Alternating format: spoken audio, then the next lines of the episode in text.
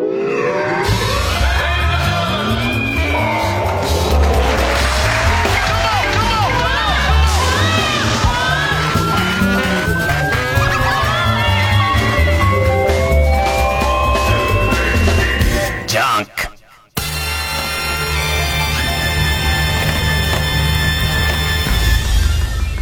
す、俺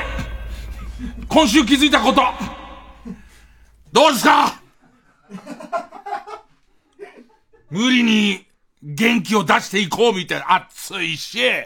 コロナの数は上がってくるし、日本かよみたいな、その物騒なことも起こるし、ね。ねこの時間に選挙の話してもしょうがないしね。今週気づいたこと。例のさ、粗大ゴミ出しにくいの件なんだけど、ね。で、いろいろ調べたら、結局、あの、テレビの上の方は、とりあえず、あの、なんとかなって、テレビ台、テレビ台を、ええー、まあ、いろいろこう登録の仕方なんだけど、何月何日に家の前に置いておけみたいな。家の前に置いときますんで持ってってくださいみたいに登録したんだけど、その時のためにあの、粗大ゴミ券、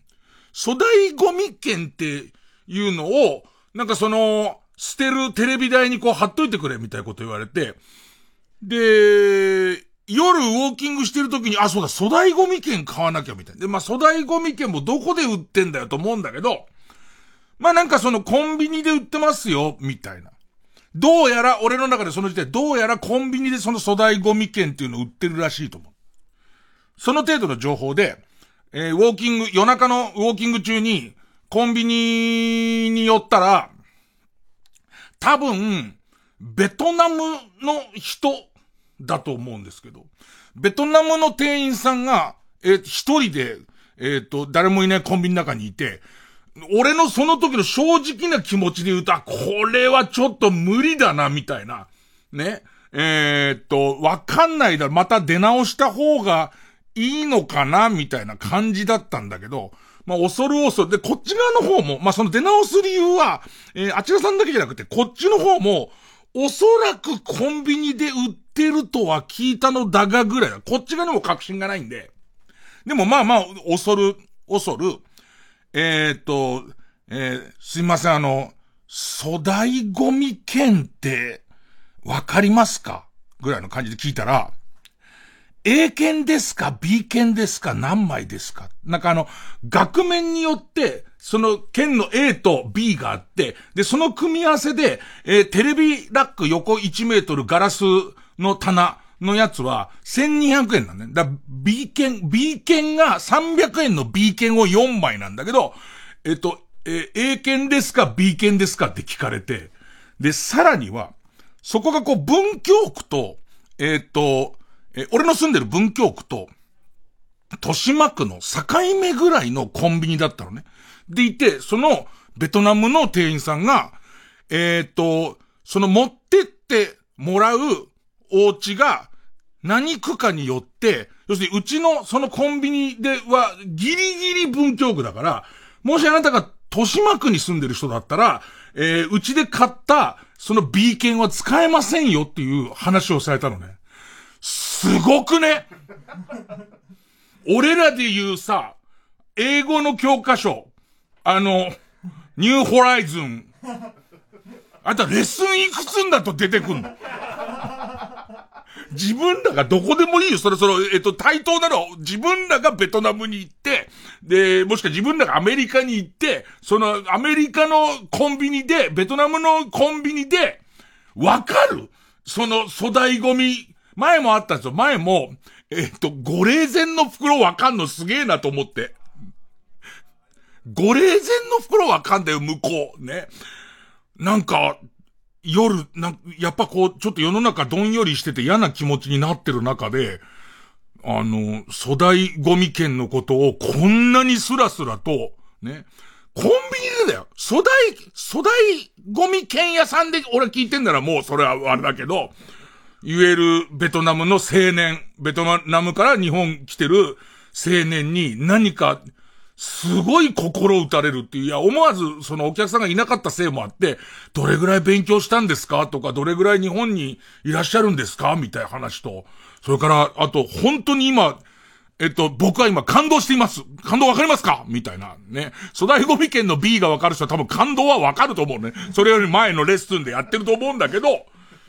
ただ、ベトナムの人もあまりに夜中にさ、割と汗びちょで来たさ、おっさんが、54のおっさんが一方的に、こう、感動しながら粗大ゴミ券買いに来たくせに、感動してすげえ詰めてきてるから、引いてはいた。向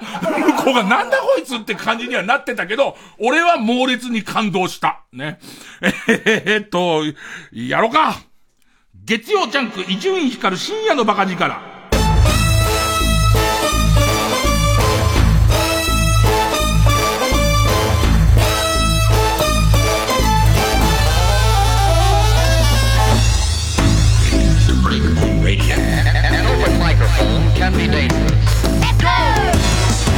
それでついでに思い出した。AC かなんかのさ広告でさ今ロフロフカルマさん呂布呂布カルカルマさんがなんかおばあちゃんがそのノロノロしててすいませんみたいのやってると後ろからもうあの呂布カルマさんみたいな顔した人が、えー、呂布カルマさんが、呂布カルマさんみたいな呂布カルマさんが、あの、おばあさんの後ろからせっついてくるかと思ったら、ばあちゃんばあちゃんのペースでいいぜ、みたいな、ラップしてくるみたいな、えっ、ー、と、CM 見た？見た？あれ俺昼間のラジオで俺が言ったエピソードじゃね？っていう。俺が、俺の神さんと一緒に、えっ、ー、と、コンビニにいたら、えっ、と、割とこう、言い方悪いけど、もたついてるおばあさんがいて、で、その時は店員さんの方が結構、俺のその偏見から言えばヤバそうな店員さんだったんだけど、いいよばあちゃんゆっくりやれよっ、つって、最後、ウインクしながら親指立てて、俺時給って言ったの。それがすげえかっこよくて、あ、こいつすげえかっこいいなって思ったっていうエピソードを、俺、その朝のラジオで言ったの。ね。言、言ったのを、もうままやってんぞって俺の中では思ったんで、そのベトナムのやつもやって。そのベトナムの人のやつもやってたら、その、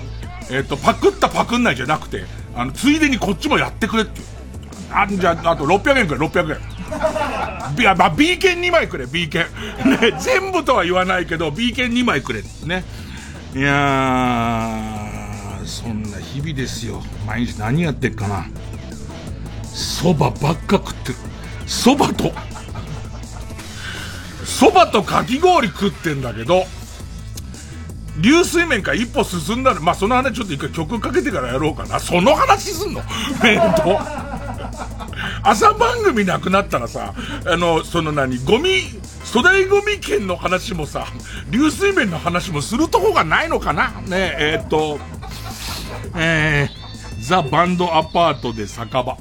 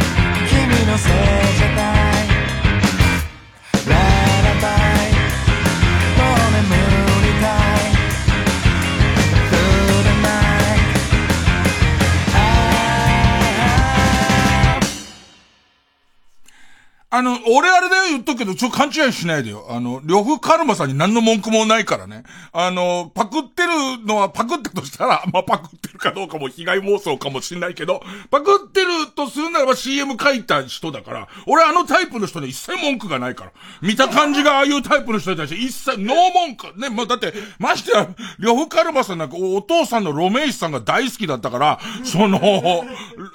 ええー、名字一緒だからさ、ルーミンスーさんじゃないの？豪快なバッティングフォームでおなじみの。いや、でもそのコンビニ、そのコンビニのその店員さんが、えー、まあ、連続で何度か行って、行って、シフトがあったりとかするから、もう2回、3回会ってるかな？ちょろちょろちょろと3回会ってんだけど、覚えることすごいよね、そのコンビニの店員さんの、なんかだって、コンビニでもうさ、歌舞伎のチケットからさ、来たご、ご霊前の袋からなんかいろんな料金の支払いから、プリペイドカードの何のかんのからさ、あとなんか今さ、昔に比べてコンビニ袋がペラペラになってるじゃん。でいてそのコンビニ袋も、えっ、ー、と、コンビニ袋いりますか？みたいな。ね。いりますか？って言われて初めて買うじゃんか。で、俺買うことが氷の袋を結構いっぺんに2、3袋買うことがあるんだけど、あの氷の袋の角あんじゃん。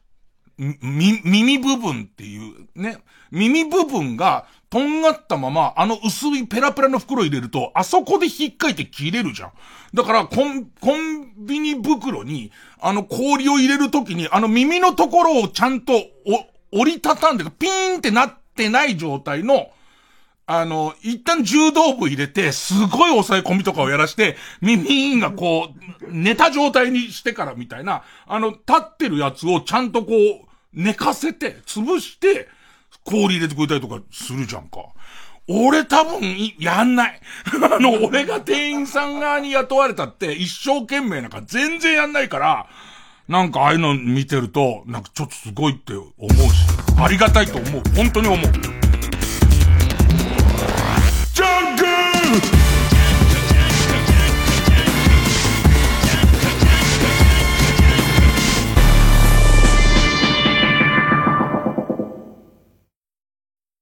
TBS ラジオ JUNK。この時間は小学館中外製薬マルハニチロ工場ワークス他各社の提供でお送りします。数々の漫画賞に選ばれた話題作「地地球の運動」について完結。コミックス全8巻発売中信念に従い命を賭して地動説の証明に挑んだ者たち彼らが歩んだ運命の結末は小学館中外製薬学園人の価値を数字で測るなんてできませんよね例えば君が1年間に払う学費が100万円だとする。その100万円を年間の授業数で割ると1回あたりに君が払う金額になる。その数字が私にとっての君の価値になります。またのご利用をお待ちしてます。この国のものづくりを支える日本全国に広がる工場。その一つ一つの現場には人や企業のこれからを作る未来への希望が溢れています。転職に製造業という選択肢を私の現場は工場ワークス 905FM954AM ジオ」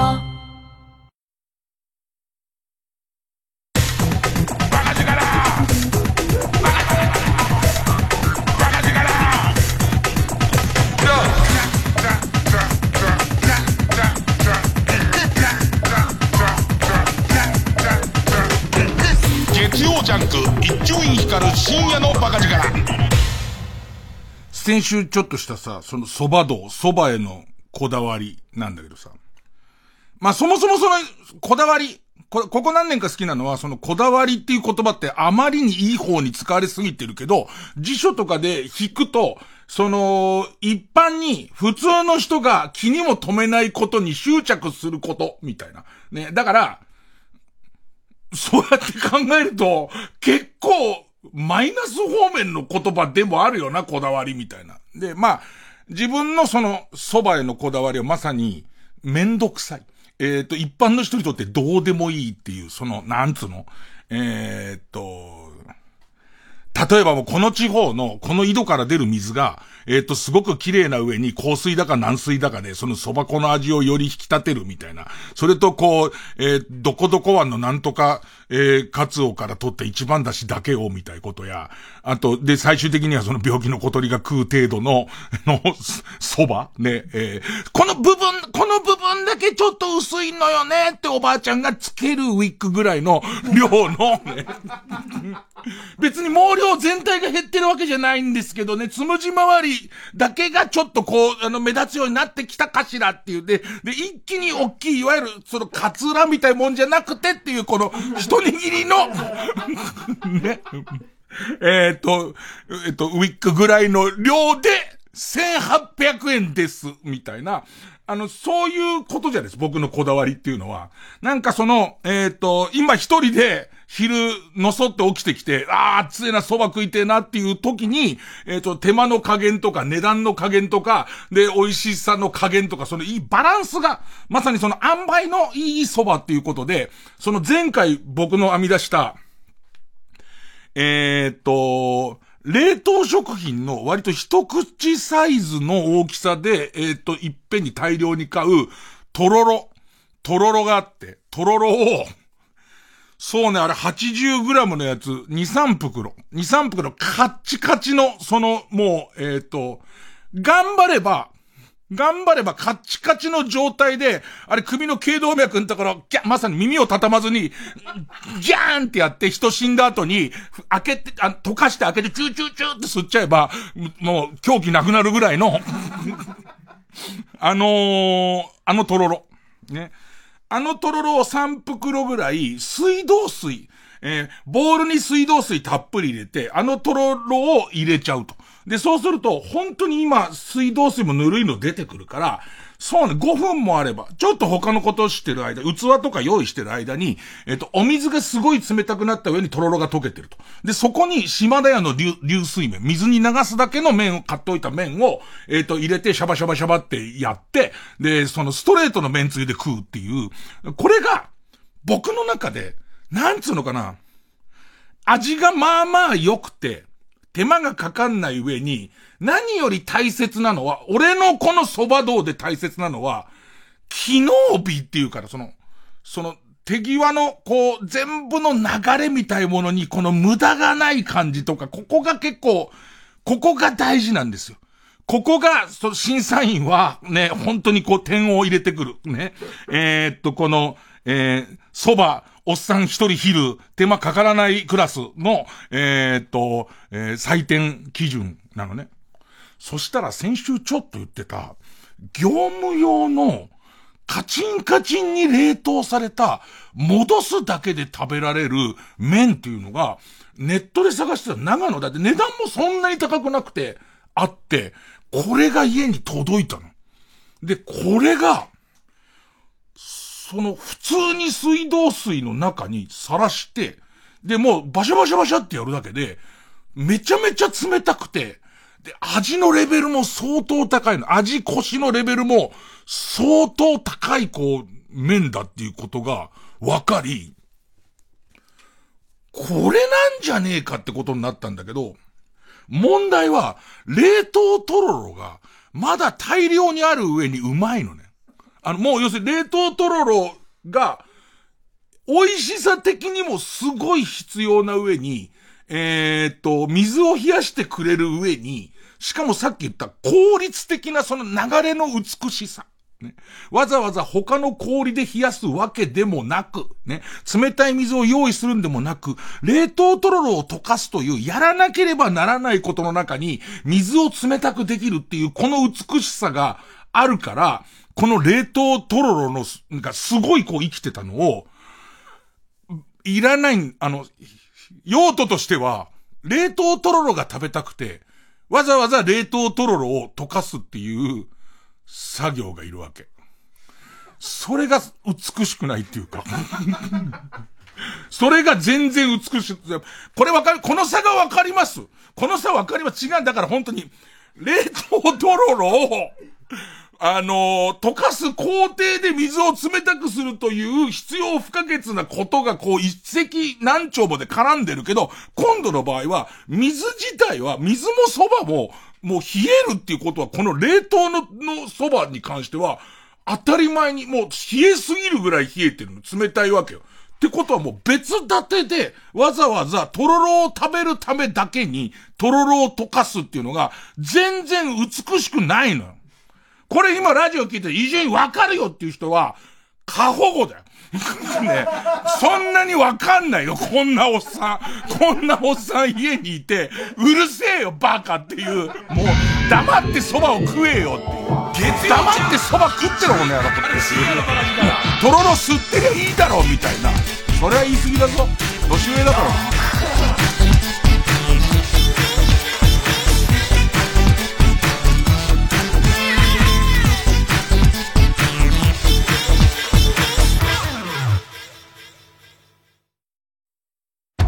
助けた亀に連れられて黄金城にやってきたマルハニチーロ。そこで披露された黄金のエビシューマイとは次回「パイレーツマルハニチーロ」白い湯気がいざなうエビ反りするほどの絶品食感。これがプリプリの向こう側か。マルハニチロ。天童よしみ井上芳雄山内圭介による夢の共演。TBS ラジオ公演スーパーボーカルトリオコンサート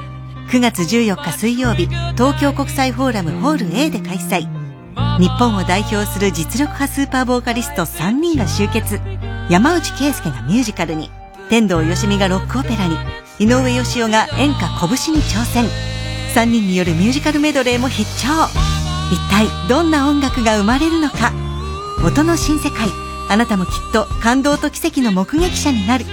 詳しくは TBS ラジオホームページのイベント情報をご覧ください。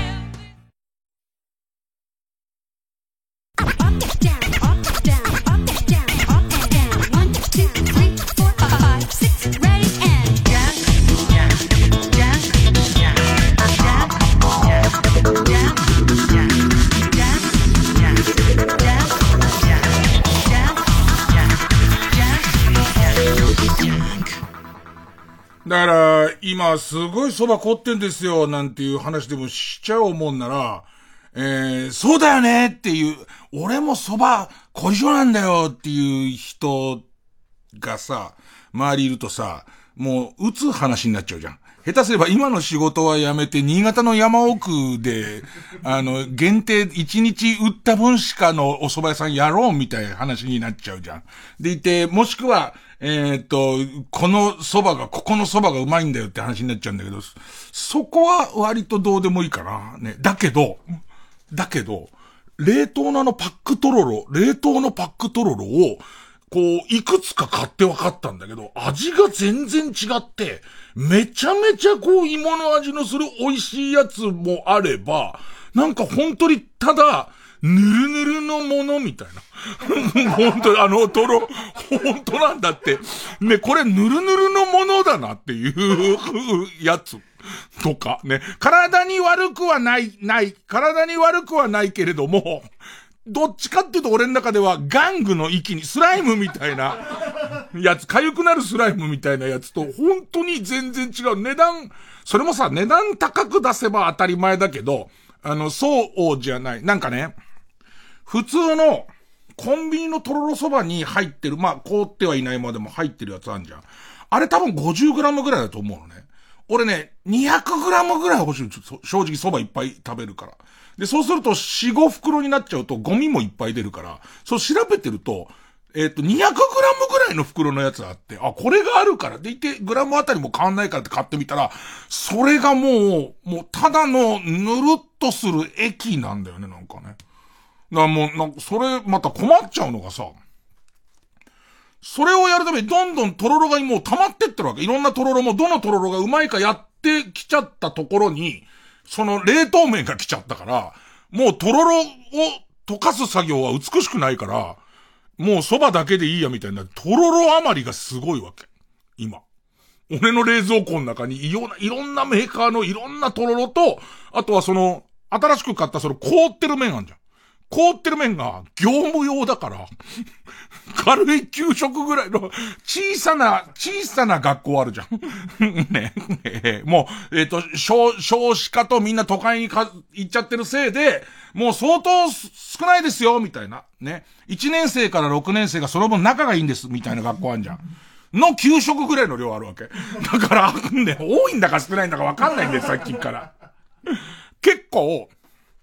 朝の番組やってる時に冷凍食品を TBS のラジオショッピングでやることが多かったから、買うことが多かったから、その時に、えっ、ー、と、冷凍庫だけの冷蔵庫と、まあまあ冷凍庫なんだけど、えっ、ー、と、専用のやつ買って結構でかいはずなのに、そこに備蓄されてる今、とろろの量がすごいのと、あと言ってて思い出したのが、確か朝の番組やってる頃に TBS ショッピングで冷凍とろろあったね。あれうまかったね。うわ、次もしかしたらラインナップ出たら、普通の篠岡さんとして買おうかな。もう、とろろ、とろろだらけなんだよ、うち。で、さらに今冷凍庫が、冷凍庫大変話は、一度 CM 挟みます。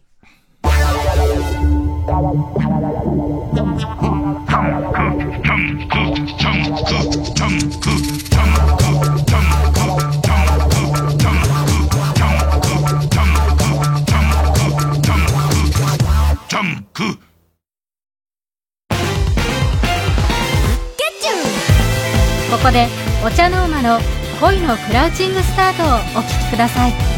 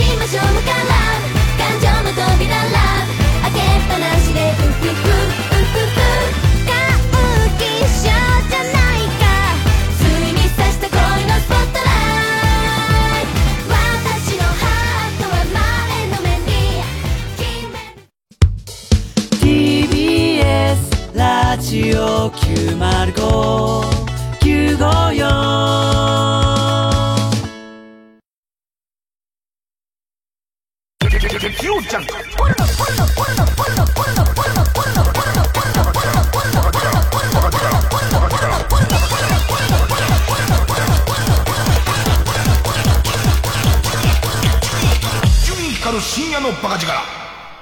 実際中で俺が一番気に入ってるとろろはもう蕎麦なしで吸えるぐらい。蕎麦なしで普通、パピコ、パピコ的な、パピコ的な感じで、ね、えっと、暇な時に出しておいて、ね、暇な時出しておいて、いいなって時にツルツルって吸うぐらい。だから、俺思ってんで、これだけ備蓄してんだから、あの、ウーバーの人とか、宅配便の人にあげようと思って、あの、ご苦労さんですって、外暑かったでしょ？なんつって、これっつって、見てあげてポッケとか、胸ポッケとか入れとけば、ね、あの、えっ、ー、と、相当涼しくなる、もしくはあの、背中の肩甲骨と肩甲骨のところに挟めば、相当涼しくなるから、ね。あのー、ソニーのさ、新しい背中に貼る電子機器のクーラーあんじゃん。あれより多分涼しいと思うんだよね。しかも終わった後吸えんだよ。ね、その、いや、ま、もうそれこそ、その、前で笑ってる河野和夫ちゃんとかウーバーやってるじゃんか。ね。俺のとこなんか届ける知らない人として届けるじゃんか。あ、あの、あの、ドライバーさん、ちょっと暑いですよね。どうぞ、なんつって。ね、大和芋ってね、書いてある。白地に大和芋って書いてあるさ。その、凍ったものだって冷たいなって思って、嬉しい、嬉しいじゃんか。で、で、次のウーバーのなんかこう、注文待ってたりとか、もしくはお店行っても出てくるまで待ってなきゃいけないじゃん。その時におもむろにポッケから溶けたやつ出して、ズルズルズル、ズルズルズルって吸ってたら、うんめーっていう、ただ麦飯欲しくなるっていう、蕎麦か麦飯欲しくなるっていう。で、で、同時にお前朝の番組終わって何やってんのって話なんだけど、これもちょっと朝の番組流れの話なんだけど、まあまあ、えー、5年間朝の、朝の伊集院光とラジオってやってました。で、そこで自分なりにもいろんな生活情報とかを知りました中で、結構朝番組やって、すげえ俺の財産になったな、あ、これちょっと大事な話ですよ。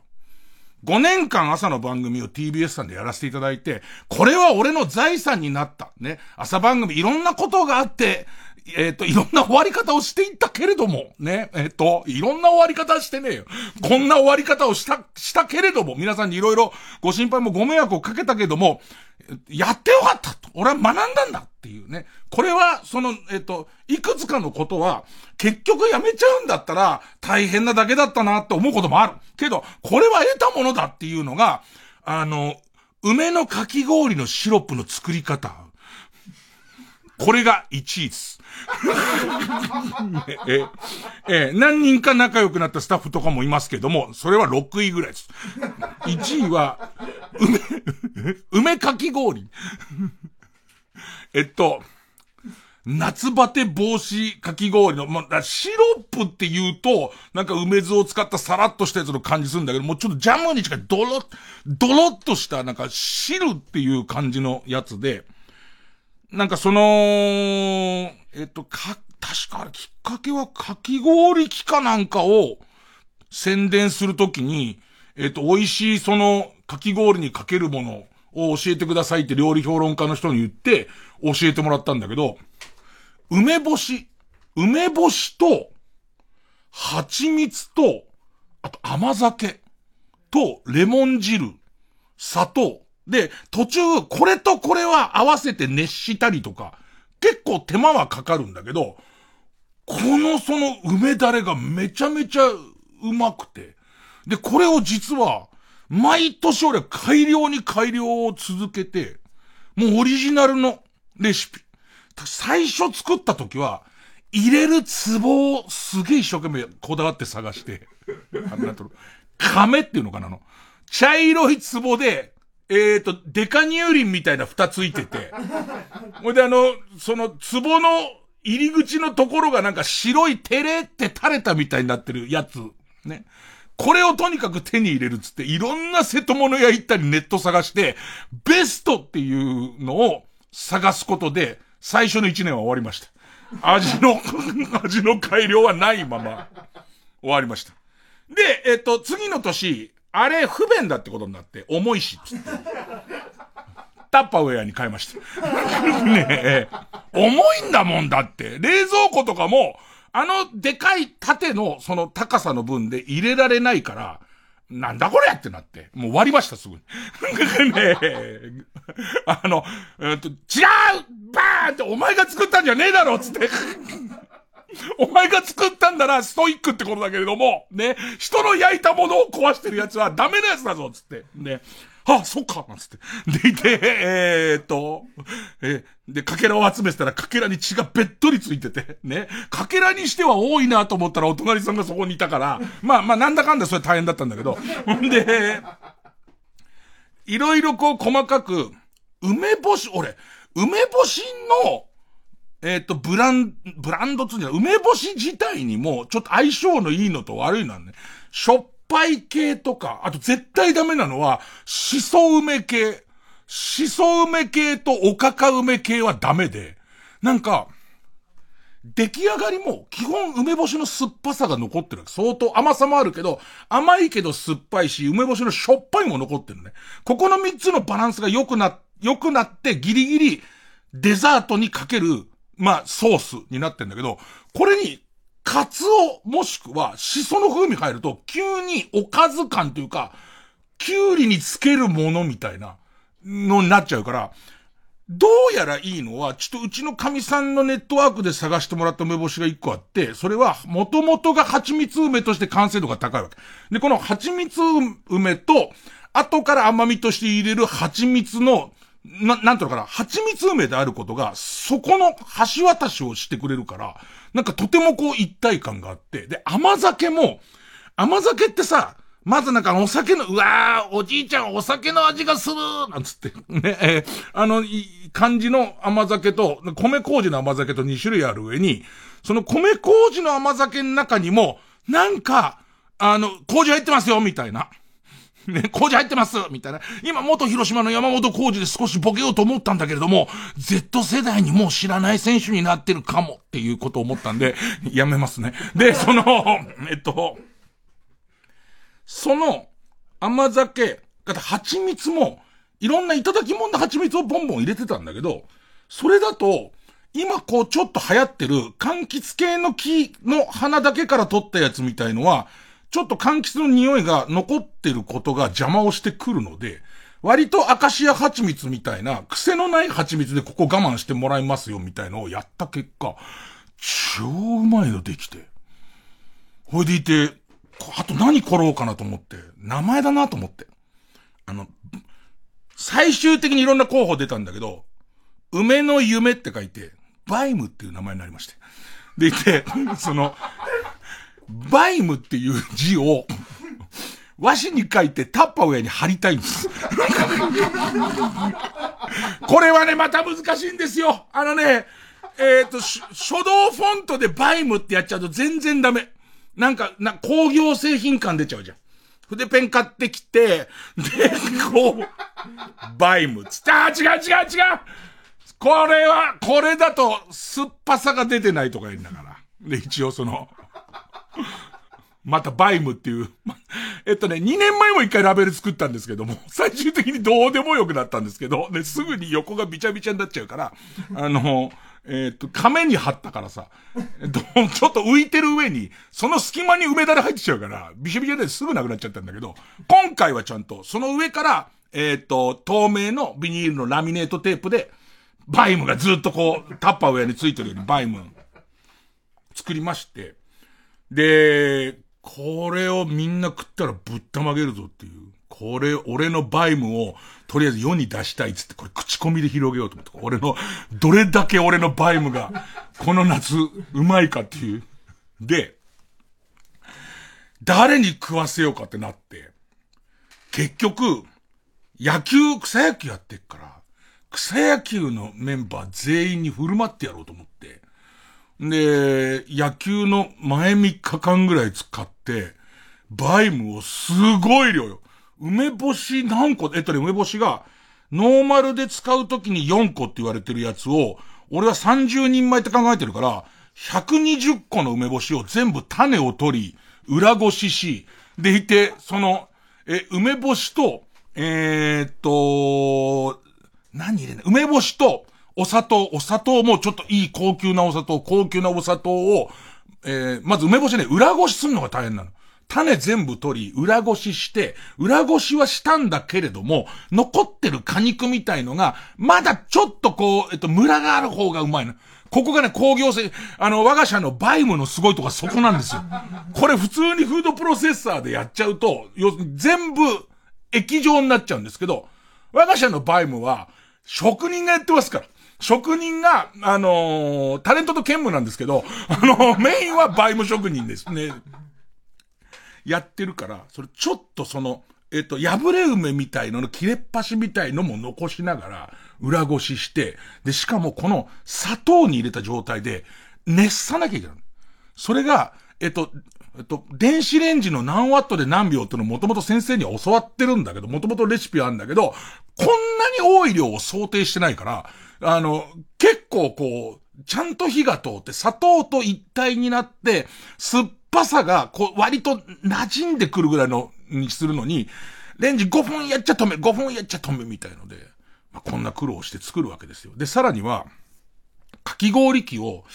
待てよって野球のメンバーなんだかんだ20人ぐらい来るから、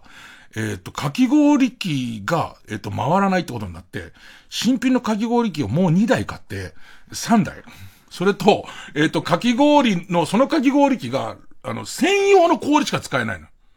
で、その専用の氷用の、なんかそのかき氷の型っていうかタッパーウェアみたいな、丸いタッパーウェアみたいなやつを、またさらにアマゾンで見っけて買い足して、で、これの氷を作るのに、こう、冷凍庫開けたら、誰が入れたかわかんないけど、とろろがすげえ入ってんだよ。なんだこれっつってもう終わったんだよ、とろろブームなんつって。もう、とろろブーム終わってまだとろろが入ってるっつって。で、とろろを冷蔵庫に移して、で、行ってそこで氷を作って、溶けたとろろに追われるようにとろろを食い続け。で、まあまあその当日、もう、でかいタッパーウェアになみなみ入ったバイムを二つと、えっと、クーラーバッグの中に大量のその専用氷と、さらにその三台の、えー、っと、かき氷機を持って、で、俺試合出ないから野球の動画は持ってかなくていいんで、持ってかずに だから、ポジション梅ですよね、今回。あの、僕は投手登録昔されたら肩やりまして内野手登録になってて、で、後に監督になってたんですけど、でいて、前回は、えっと、冷やしっていう ね、みんなを冷やすっていう。で、今回梅です。ね、ええで、えー、行って、試合負けちゃったんだけど、試合も大変な試合でな、なんかその、怪我したやつとか、あと、子供がコロナになっちゃって来れないんですみたいなこと始まっちゃって、来れない人とかがいて、もうピッチャーが全然いないからつって大変で、で、もうしょうがないから助っ人かき集めようってなって、で、うちのマネージャーの栗原ちゃんに、誰か助っ人いいないかなって聞いたら、彼女はもともと日体大の野球部のマネージャーからホリプロのマネージャーになった人だから、じゃあちょっと知り合いで何人か時間あるかどうか聞きますつって来てくれた選手がうまいのなんの。二人びっくりするほどうまいんだけど、まあ、リーグの、リーグのと俺のルールで、ピッチャーは芸人じゃなきゃダメっていう。リーグのルールじゃないです。ブッチャーさんは中華屋のお兄ちゃんを、えっと、元侍ジャパンの中華屋のお兄ちゃんを、えー、投げさせてますし、ね。えー、っと、相手チームは普通の早稲田の学生を投げさせてますけど、えー、っと、うちのルールは、ピッチャーは芸人じゃなきゃダメですっていうルールなんで、ピッチャー経験のない芸人が出たりして、結局ギリで負けちゃったんですけど、終わりで、とりあえず俺の、その、ね、ね、勝ち負けなんかどうでもいいじゃないか。君らはバイムが食べられるんだよっていう。は？バイム？あ、初めて言ったからね。ね、俺そこで。で、バイムをさ、もう次々と、もう二刀流ってやつですよ。あ、三刀流ですよ。三台のかき氷機で、そのかき氷を作っちゃ、その、バイムをかけんだけど、えー、っと、電源貸してもらってるのが更衣室なんだけど、更衣室の中で飲食しちゃダメっていうルールがあるんで、そこで氷だけ作って、で、じゃそれを持ってって、お前ら好きにバイムをかけて、あのー、食べてくれっつって。で言って、さらに、俺もちょっと怖かったのは、梅干し嫌いな人もいるから。梅干し嫌いな人用にメロンシロップも置いて、で、そのメロンシロップ、梅干し嫌いな人はメロンシロップでいいけど、バイムもめちゃめちゃびっくりするぞ、つって作って。で、俺はもう次から次へとかき氷かき続けて、で、次できたらみんな持ってって外で食べてるわけ。でさ、みんななんかうまいうまい言ってるから表からさ、こっち側からしてみたら、消費者の声が聞こえてるからさ、すげえ嬉しいじゃん。で、全員行き渡ったからって言われて、表出てったら、まず3分の1ぐらいがメロンシロップのやつ食ってんだよ。そう、あ、そういうこと、あの、梅干し嫌いなのって言うと、いや、なんか夏は、この緑のやつだと思って、なんつって。あ、そうなんつって。で、あと、残りの、それこそ河野和夫ちゃんとかは、バイムを食ってくれて、ね。でいて、どうって聞くじゃん、こっちも。恐る恐る。俺のね、俺はこれがめちゃめちゃうまいと思うけど、でもさ、考えてみたらさ、みんな全員後輩の芸人じゃん。ね。後輩の芸人にさ、先輩が作ったさ、バイムを、いろんな先輩がバイムを作ってくれるけど、その先輩の作ったバイムを、うまいかって聞かれたら、うまい以外の答えないじゃん。だからこいつらがどんなにうまいって言ったところで、その評価なんて我が社の評価とは全然こう、我が社が世界戦略に出るかどうかっていう、それのこう、なんつうのかな、あのー、キーにはならない、参考にはならない言葉じゃん。じゃあ、栗原ちゃんの連れてきた一般の元日体大野球部の二人がどう言ってくれるかっていうことで、そっち側に、いもう、あ、そうだそうだってまた遠慮してさ、あの、自分が助っ人みたいに勝てなかったから遠慮してさ、ちょっと外れてるからさ、ちょっと小橋に行ってさ、どうでしたかって言ったらさ、美味しかったですっつってる口の周りが真緑なんだよ。だから今、バイ、大量のバイムが今、うち自信をなくしちゃって、そこからバイムをどうしていいかの自信をなくしちゃって、ただただ俺がバイムを食べているっていう家で、状態で、すごい量のバイムと、すごい量のとろろと、すごい量の氷で、うちの冷凍庫は埋め尽くされてますわ。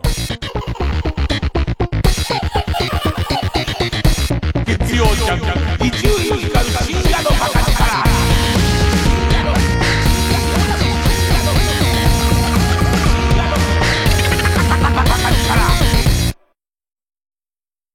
お父さん、お母さん、今日まで大切に育ててくれてありがとう。私は小さい頃からお父さん子で、お父さんと遊べる週末が大好きでした。日曜日が終わるのが嫌で、よく泣いたよね。わがままばかり言う私にお母さんは厳しかったけど、最後はいつも、あなたが選んだ道だから、って認めてくれたよね。そんな大きな愛で育ててもらったのに、最後まで親不幸な娘でごめんなさい。私が大好きになった人は、ちょっと下品な二人組です。7月15日開催、さらば青春の光単独ライブ五穀豊穣千秋楽。配信チケット販売中。詳しくは TBS ラジオイベントページまで。お父さんお母さんも見てね。905FM954AM TBS ラジオ。TBS ラジオ JUNK。この時間は小学館中外製薬マルハニチロ工場ワークス他各社の提供でお送りしました。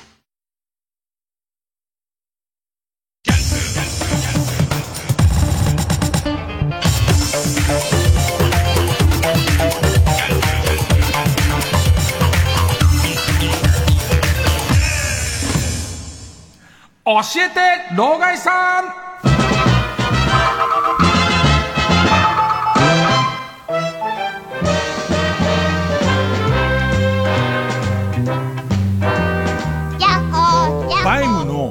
食会のモモニタリングテストの間違ったところは、まず後輩ばっかりってことが一個と、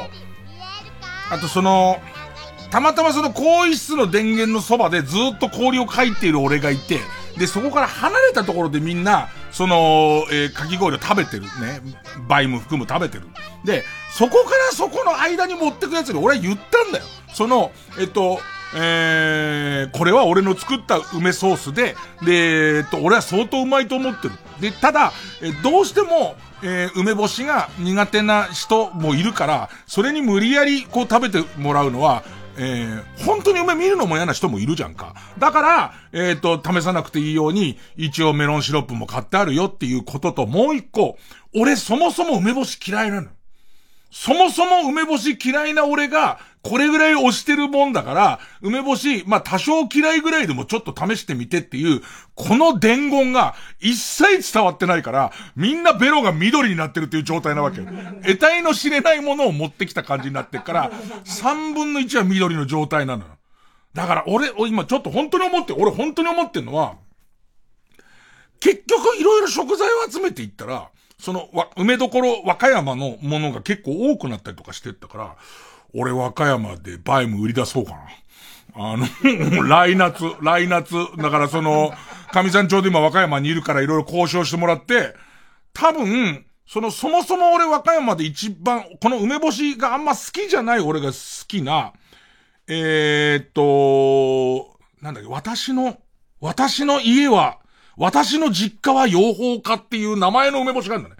これいつも、なんか、漠然と伝えて間違ってることが多い。ね。私のお家は蜂蜜やって最初俺言ってたから。えっと、えー、っと、えー、えー、己の親父は脱毛症つった時もあるから、もう、ね、えー、相当、相当ブレてるかもしれない。多分私の、私の実家は養蜂家つったかなそこ、そこの梅干しがすごい好きで、で、しかもその好きな梅干しが、このバイムを作るのに欠かせないアイテムに今なってるから、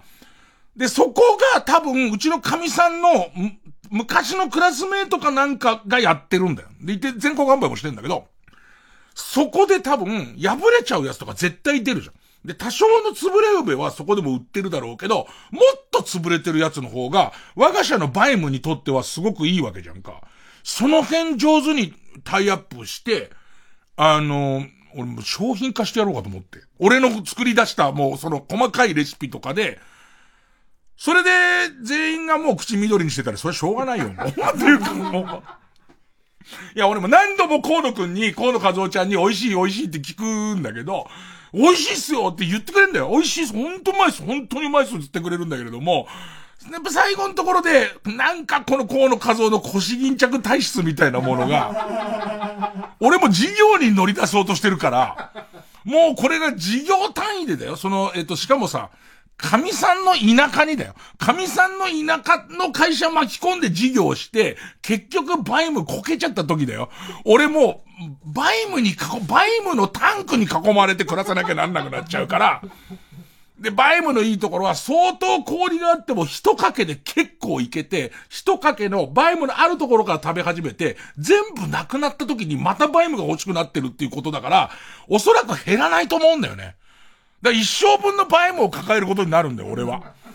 春夏秋冬バイムを食い続けることになるから、軽はずみに美味しいっちゃダメなんだよなどっかで、どっかで、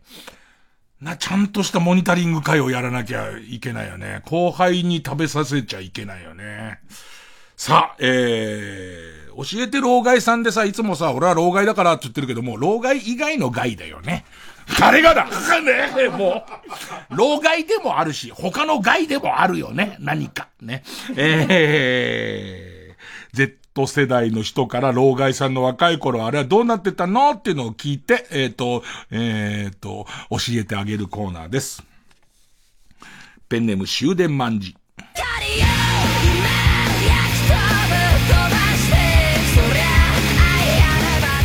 え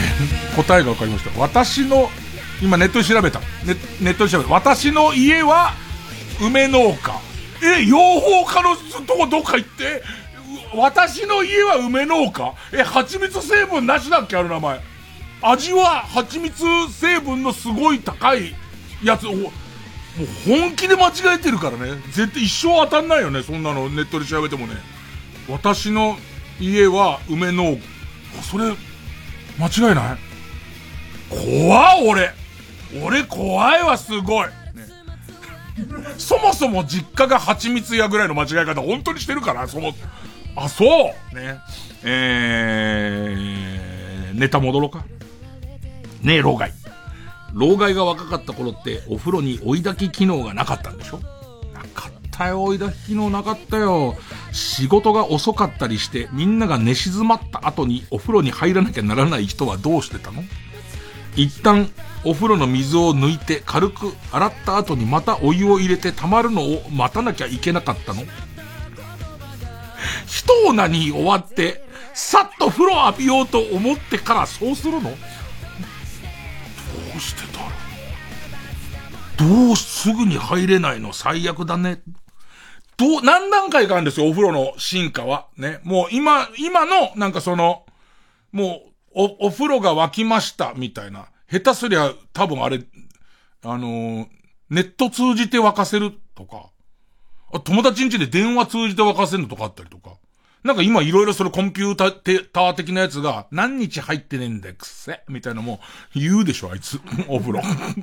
多分。で、なんか、お湯張りをします、みたいな、言う、言うじゃん、あんな。あれが今俺の家にある最新型は、そ、その感じ、その感じですけど、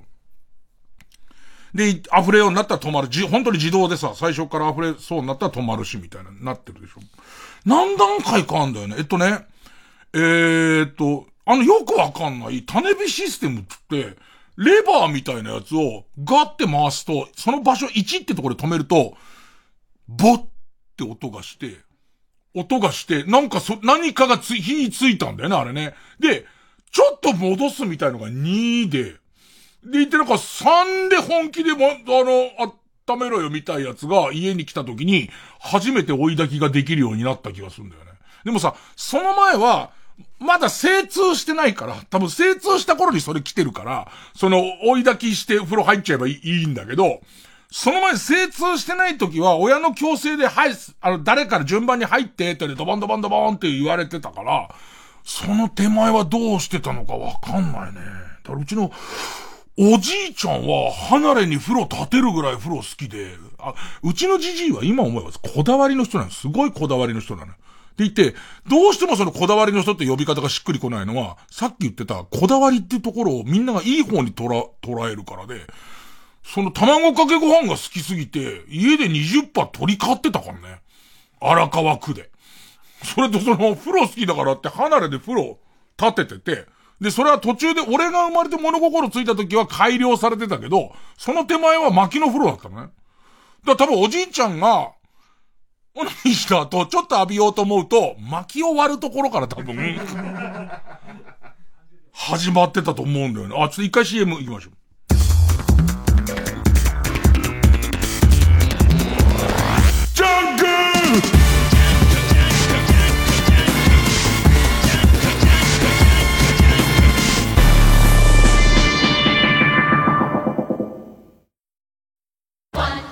TBS ラジオ公演ブロードウェイミュージカル「コーラスライン」ブロードウェイでの成功を夢見る名もなきダンサーたちの光と影を真正面から描いたブロードウェイミュージカルの金字塔的傑作。リバイバル版の来日公演が4年ぶりに実現します。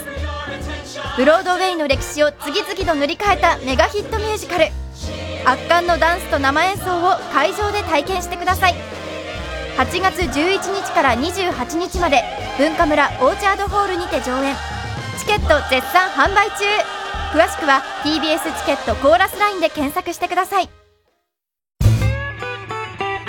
毎週月曜日から木曜日朝8時30分からお送りしている「パンサー向井のフラット」番組では皆さんが今気になっているトピックや今呼んでほしいゲストを募集しています。メールはフラット954アットマーク TBS.CO.JP までフラットお便りください。どうも、どうもどうも、芋太鼓です。えー、毎週水曜日夜9時30分からお送りしている芋太鼓のすっぴんシャン。この番組では私がやらかしちゃった話をしたりね、料理初心者なんでリスナーさんにおすすめの料理を教えてもらったり、育児のことを相談したり、などなど、えー、私が最近困ってることや大人としてこの行動はどうなのみたいなことをあーだこうだ、えー、ワイワイにぎにぎと話しております。芋太鼓のすっぴんシャンは毎週水曜日夜9時30分から TBS ラジオ905954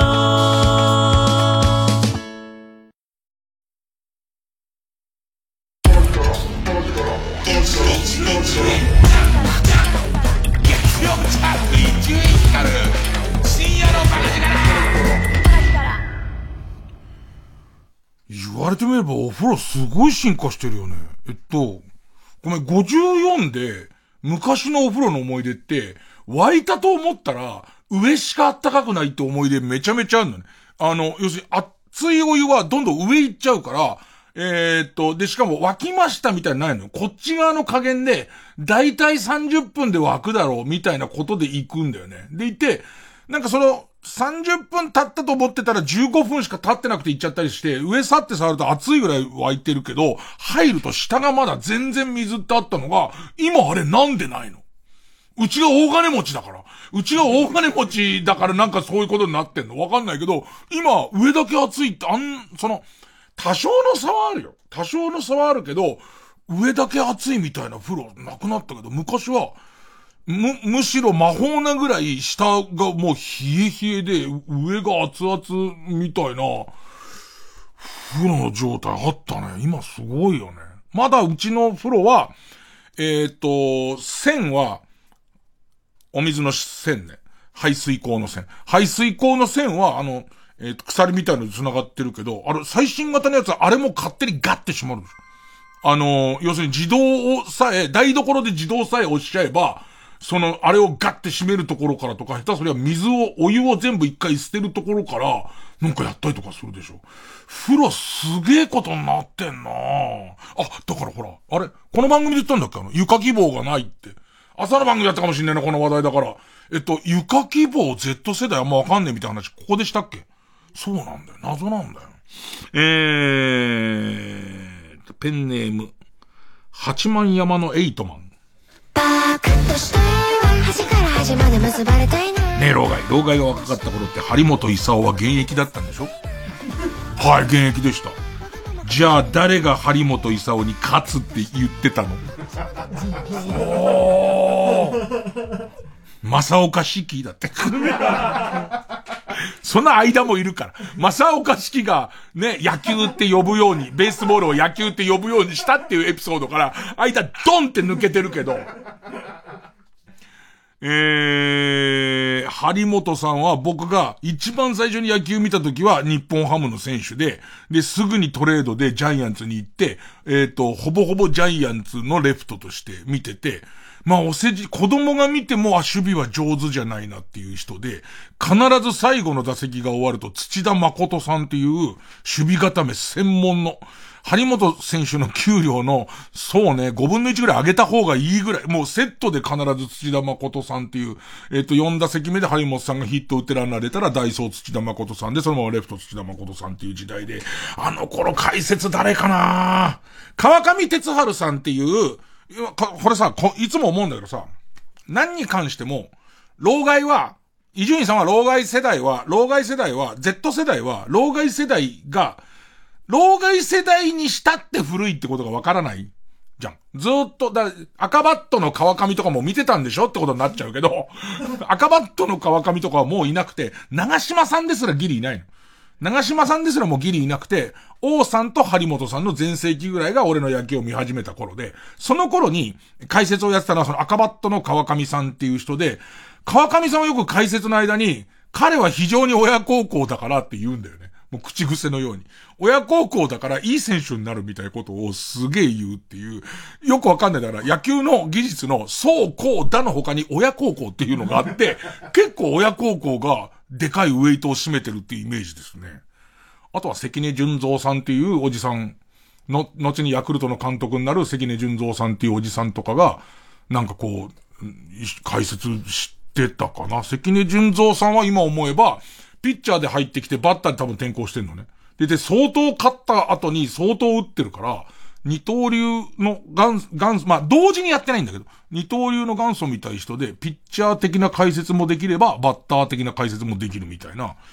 そういう人だったね。だから、あの頃の人たちが生きてたら、少なくとも張本勲さんは、守備に関しては勝つとか言えない。ねえ、主走に関しては、お前が何言ってんだよって言われる感じかな。ねえ、ラスト。ペンネーム、花トレイン。ね老害。老害は、老害はなんですぐに万博行った話をするの？そんなに森蔵とキッコロが好きなの？愛地球博じゃねこれも、その、えっと、皆さん、特に Z 世代気をつけてほしい、えー、ジジイグラデーションというのがありますから、ね。ジジイの中でも超ジジイと、ね、ルーキーのジジイがいますから、俺らルーキーの54歳のジジイは万博よりあ、ん？だって19、何年だ？万博って、1970年、70年かな ?1970 年の、こんにちはじゃないの？万博が物心ついてないんだよね。1900? 普通、70年の万博。でいて、オリンピックは昭和39年の、もうちょっと前だから、オリンピック、東京オリンピック最初生まれてないし、万博は、まだしっとり濡れてる頃だから。へその切ろうかな切るのやめようか。3歳じゃねえかよ。2歳、2歳と6ヶ月ぐらいの時だから、俺らも万博全然わかんなくて、でも確かに万博すごかったみたいで、なんかこう、万博行ってないって言うと、なんかリアクションがで、え、行ってないのみたいな。あと、オリンピックなんか生まれてませんけど、マジかよおい、オリンピック生まれてないやつ入っちゃったよみたいなことを言われてたから、お前らもそうなんだからな。これだけは言っとくぞ。これだけは言っとく。なんか今10代、10代が聞きながら50代のことをクソじじいと思ってるかもしんないけど、確かに俺はクソじじい、クソじじいだけれども、10代なんていうのは、漏れなくついてくるからね。生まれて10年経つと、えっと、な、あんにゃんか、あのー、ネットゲームに5日連続で行くとくれる石みたいなんだろ？あれ見たやつだからな。あの、生まれて10年、生まれて10年地球の空気吸うと、突然10代なんかもらえて、あと10年間はもう、あの、頑張って生きてさえいればもらえるやつだから、お前らも老害って言われるようになるからな。覚悟しておけよ。曲えー、上白石モネで、夕日に溶け出して、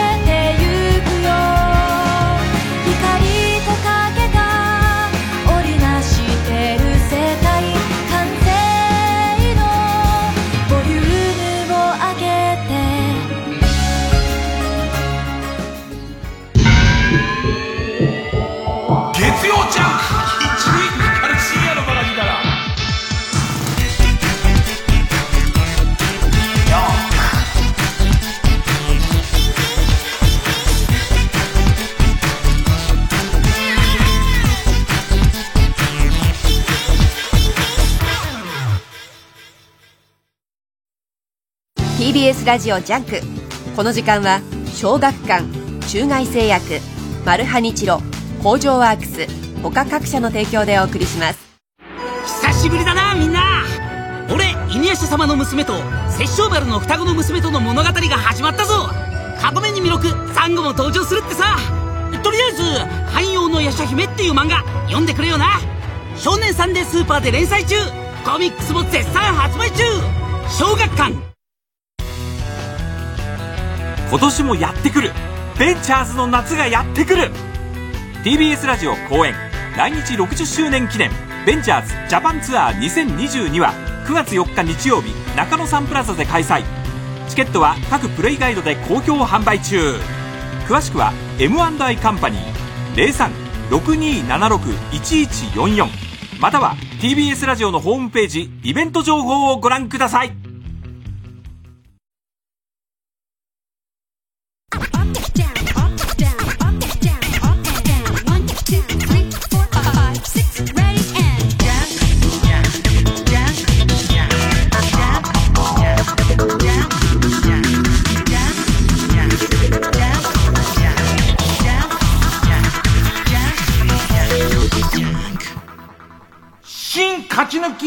カルタ合戦会あいつの頭は言えよまあ10代10代がさ生まれて10年経つと、漏れなくもらえるログインボーナスだとするとさ、まあまあ50代も50年経つとこのログインボーナスもらえるんだけど、もうそれが老老眼鏡とか、あと永久歯が抜けるとか、そういうやつだから。謳歌しろよ、青春をなえー。番組オリジナルのカルタを作ろうという新勝ち抜きカルタ合戦会です。このコーナー毎回2つのテーマのカルタが戦って、生放送で番組を聞いている皆さんからのメール投票で勝敗を決めます。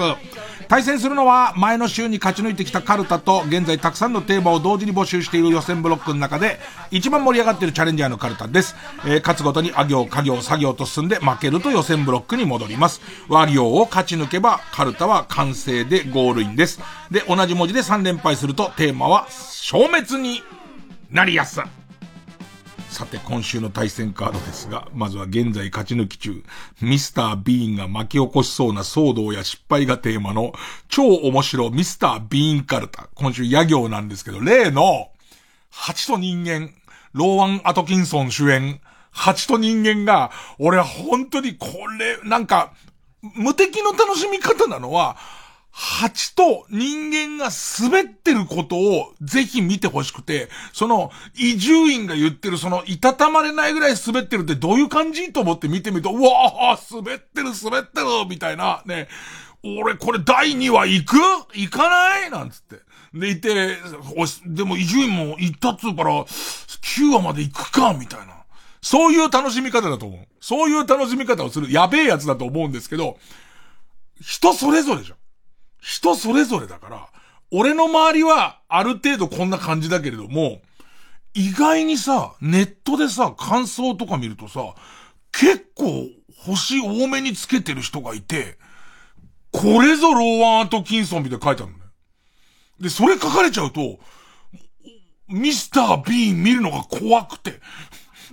その何？俺からしてみたらミスター・ビーンは、切れっ端を見たりとか、なんとなく評判は見てきたから、あの時の時代にはローワン・アトキンソンは合ってたんだけど、ちょっと何かの理由があって、えー、っと、蜂と人間はこんなことになってるんだと思いたかったんだけど、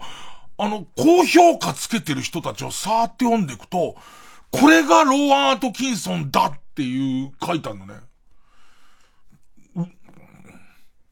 どうしよう。どっかでは俺たちみんなミスター・ビーン、ビーンに立ち向かわなきゃいけないんだよ。ね。国民の義務なんだよね。だから、ど、和行まで行くとなれば和行のとこではもうみんなで見よう、ビーンを見ようよ。どんな感じ？だってそうするとさ、もともとこの番組の構成の一人で入ってたナオデストラーデ君がめちゃ押してたわけじゃんか。で、奴は今もお笑い続けてるわけじゃないですか。俺、蜂と人間みたいなミスター・ビーンが感じだったらば、あいつを見る目も遡って変わっちゃうけどね。さあ、えー、まあ、ミスター・ビーンの野行対、えー、先週予選ブロックから登場した、まあ、予選ブロックから登場のカルタは先週発表されたテーマの中で、えー、まあ、一番いい感じのが多かった、えー、天才いつもここからカルタ。悲しい時とか、ドケドケドケ、邪魔だ邪魔だとか、かいねーを立て続けに、えー、ヒットさせてきた。俺の中では、まだ過小評価されている。また来る天才。えー、いつもここからのカルタ。で、一応悲しい時から行こうかってことで、悲しい時の後に続く文言を、えー、と書いてもらって、あ行という。それで行きますかね。えー、まずはこちらから。超面白ミスター・ビーンカルタ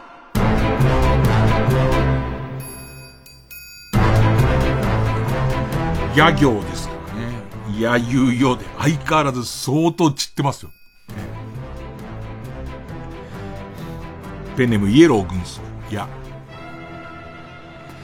ヤドクガエルを触った後、アイドルの握手会に行き、殺人容疑がかかってしまったミスター・ビーン。お前は、お前自身はその、ぎゅっと持ってる。うん、粗品くんのツッコミ的にギュッともう、そのヤドクガエルをまず持ったお、己は何もなしかいっていう。ペンネームコロさん指返して、いや、野鳥を守る活動をする自然保護官のミスター・ビーン。しかし、キャンプの火起こしに失敗し、森を全焼させてしまい、焼け跡に落ちていた焼き鳥を食べながら、肩をすくめるビーン。俺の中では、このミスター・ビーンは、本当にいても違和感ないし、その肩すす、すくめる感じは、結局美味しい、美味しいじゃねえよみたいなツッコミが来るじゃん。蜂と人間違うんだよね。蜂と人間なんかちょっと、ちょっと引いちゃうんだよね。同じことやっても、なんか引いちゃうんだよなまあこのシーンはないんだけども。ね、ないシーンをさ、別だ、蜂と人間にもミスター B にもないんだけど、ね。ね散るよ、散るよ、こっから。えー、白滝やしゃ姫さんかな？いや、矢部美穂にローキックをするミスター B。なんで？文脈は？文脈は急にバンス。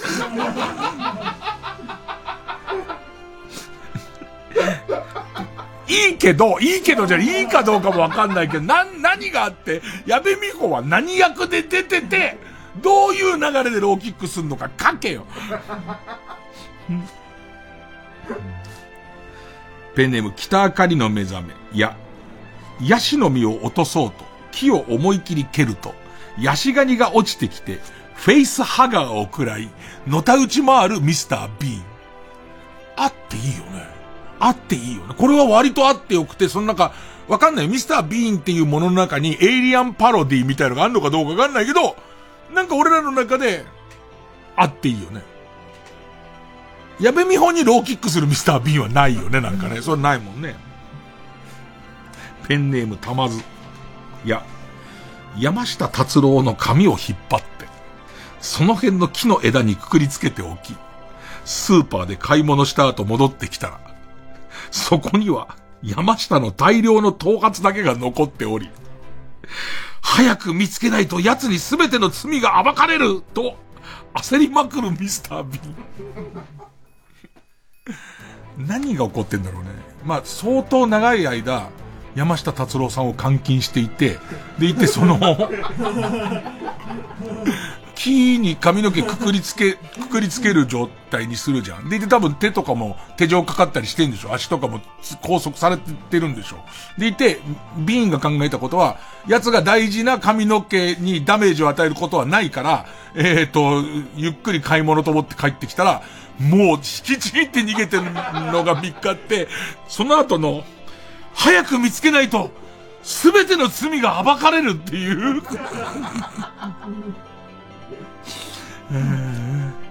どんなストーリーなんだよ。えー、ペンネームペンギンシェフ。や、野球場でビールの売り子のアルバイト中、飛んできたホームランボールを取ろうと、キャップ棒を構えるも、うん、誤ってビールサーバーのレバーを思い切り引いてしまい、えー、客席一面ビールを噴射してクビになるミスター・ビーン。普通にありそうなんだよね。このさ、ありそうなやつとの交互。だって自分のさ、木の枝にすげえ腸活が、最、毛根付きでいっぱい引きちぎられてある前のところで、ミスター・ビーンがやばいっつって、ペンネームたまず。いや、山小屋で、小日向文代が、ホルマリンに漬けにされた色々な動物のペニスを眺めながら、みんな、今日も可愛いね、とうっとりつぶやいているところに、たまたま遭遇してしまったミスター・ビン。もうさ、何でもいいじゃん、なったら。ミスター・ビンはただ来ちゃえばいいだけだから、その出来事の部分から。しかもさ、何この出来事？山小屋に、小日向文夫さんが、ホルマリン漬けにされたいろんな動物のペニスを見ながら、みんな今日も可愛いね、つってるところを、何に来たのかな？ガチャって開けて。えー、まあ、えー、標本なら瓶あるじゃないですか、ホルマリン漬けの瓶。のでっかいのがもう一個増えるんでしょうね、きっとね。ねペンネームどうにもならんよ。いや、ヤフコメで、ブラックユーモアや、ブラックユーモアや、変顔も含めて笑いの取り方が何から何まで時代遅れだし、こいつで笑ったこと正直一度もない。箸が転がった方がまだ面白い。と書かれてるのを見て、大きく凹むビーン。大きく凹んでるのはローアン・アトキンソンだけどね、それはね。えー、多分、俺のコメントを、俺の人とに、蜂と人間を見た、蜂と人間を見た俺のコメントを聞いて、大きく凹んでるローアン・アトキンソンだけどね。花トレイン、や、野犬にお尻を噛まれた勢いで走り高跳びの世界記録を出すビーン。だから急にありそうなんだ。ついさっきまで、小日向文夫さんがペニス眺めてたんだよ。ね、この、この同じシリーズで。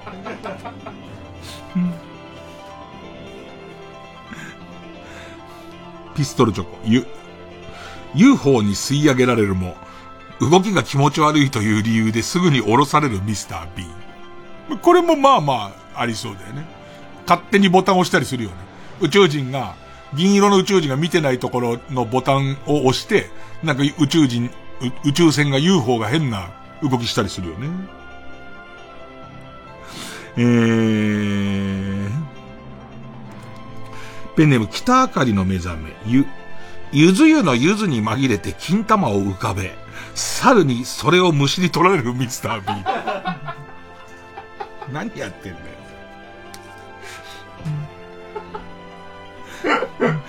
あの、家族多かったからさ、お風呂最後の最後の時にくたくたになったゆず湯のゆずとか入ってんな、昔の思い出で。肛門に入れてみようかなと思ったことはあるよ。なんちゃって嘘だけど。もちろん、もちろん嘘だけど。河野和夫だけがちょっと笑っただけど、みんながマジかよみたいな顔してやったから。まあまあ嘘だけど。全くの捏造だけど。えー。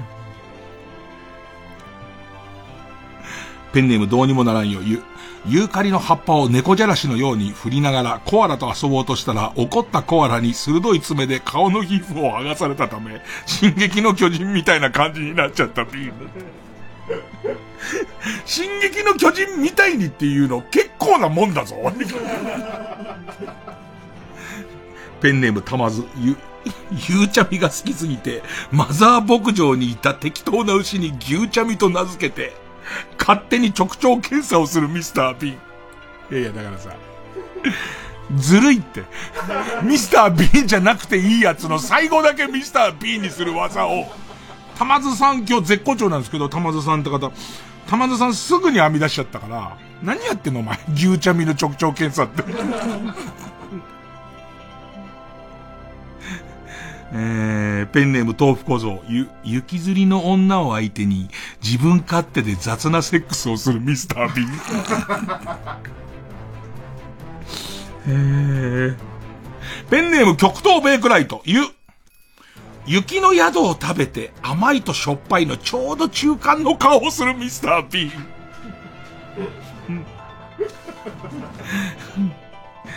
雪の宿ね。子供の頃さ、雪の宿みたいなさ、やつ、あんま好きじゃなくない？なんかその、しょっぱいならしょっぱい一方向行けよと思うし、甘いなら甘いで、甘い方行けよと思うのに、なんかおっさんだったら雪の宿結構いいんだよね、甘くてしょっぱくてね。ペンネーム、マーチブラウン、よ。よさこいソーラン祭りに軽い気持ちで参加してみようと思ったら、偶然に偶然が重なってガチ勢のチームに入ってしまったミスター・ビーン。少し振り付けを間違えただけでも、小さな世界で勘違いしている連中から死ぬほど怒られてしまうので、お祭り自体が大嫌いになってしまったとさ、だって。今さ、その住所情報こっち来ないじゃん。ネタだけが来るからさ、住所情報来ないじゃん。この人なんか北海道の人なんじゃないかって気がちょっとしちゃうよね。いつもも、まあ、何度も言ってんだけど、これ北海道にも流れてるから何度も言ってんだけどさ、なんか東京までによさこいソーラン来ちゃうとさ、北海道の少年少女たちはよさこいソーラン全員好きな感じになって伝わってくるじゃん。そんなことはないよな。絶対そんなことはないはずだと思ってるし、なんか、こう、伊集院光なんかの、この深夜のラジオ聞いてくれている人は、なおのことってちょっと思うよね。俺やっぱり学校でやった行事とかも好きなやつあんまないもんね。よさこいそうだって暑そうだ、暑いもんね、みんながね。えー、ペンネームコロさん指返してよ。良かれと思ってやった人助けが全部裏目に出て、気がつけば周りに死体の山の出来上がり、その頂上で、肩をすくめるミスター・ビーン。肩をすくめるじゃねえよ。やっちゃったじゃねえよ。うまくいかないね、じゃねえよ。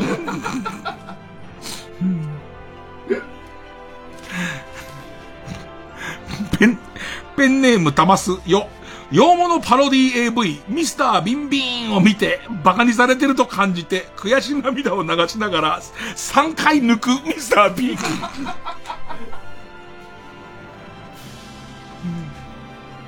ラスト。世界100周。よ。ヨークシャーテリアをモップと勘違いして床を磨くミスター・ビーン。なんで絶対あるやつで終わってるで、なんかこう、ザーマス系の奥さんにすげえ怒られるんだよね。で、えっ、ー、と、肩をすくめるっていう。死体の山ですくめるんじゃねえんだよ。ヨークシャーテリアです。噛まれてるしね。噛まれて仕返しもされてね。えー、ということで、今日もちったね、ミスター・ビーンは。さあ、えー、対して、ね。えー、頭に、悲しい時、悲しい時は入ってるのは省略します。ね。えー、天才。天才いつもここからカルタ。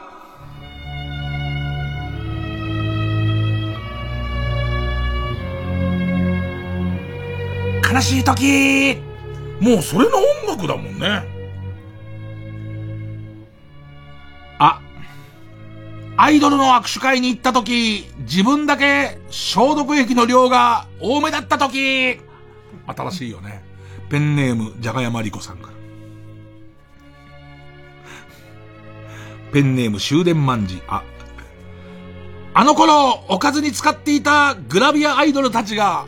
結構な確率で、二十歳を過ぎたあたりから、笑えない人生を歩んでいることを、ウィキペディアで知ったとき、なんかね、あの、自分が全体的に有名だった人をさておき、自分が好きだった人、好きだった人、ああ、ちょっと苦労したんだなみたいな。で、その調べた、そのウィキペディア自体も、本人はあんま存在してほしくないんじゃないかなみたいな。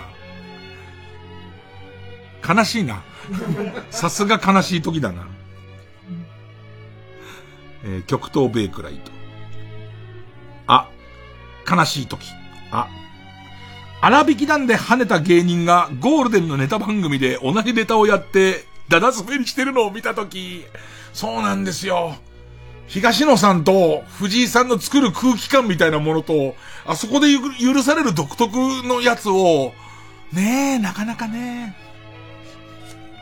ペンネームメイちゃんは野生児。あ、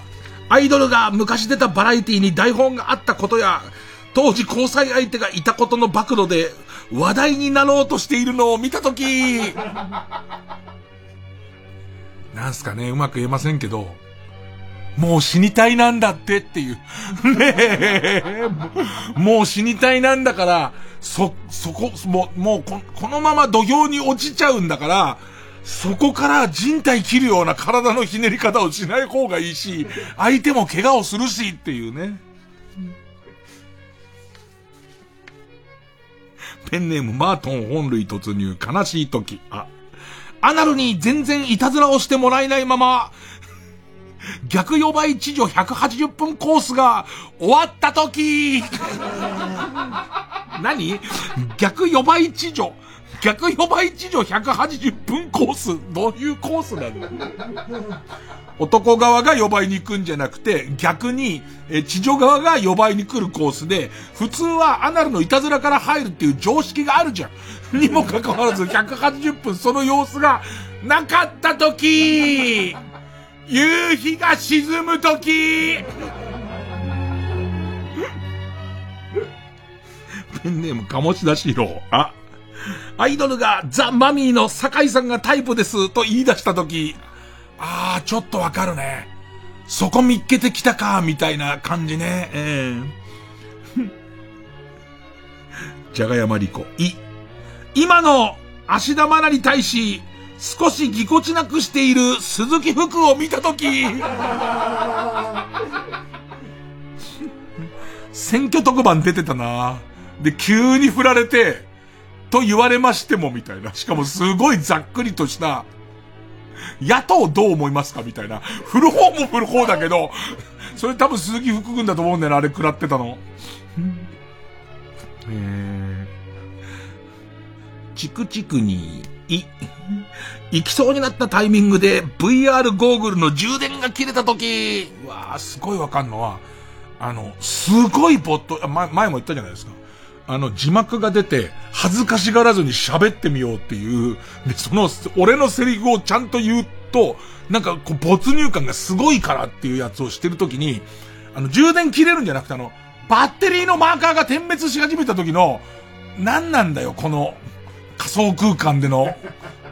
バッテリーが点滅するっていう。これがまたさ、メタバース、それ AR とかになってくるとさ、何なんだよ、これはってことになってくるじゃん。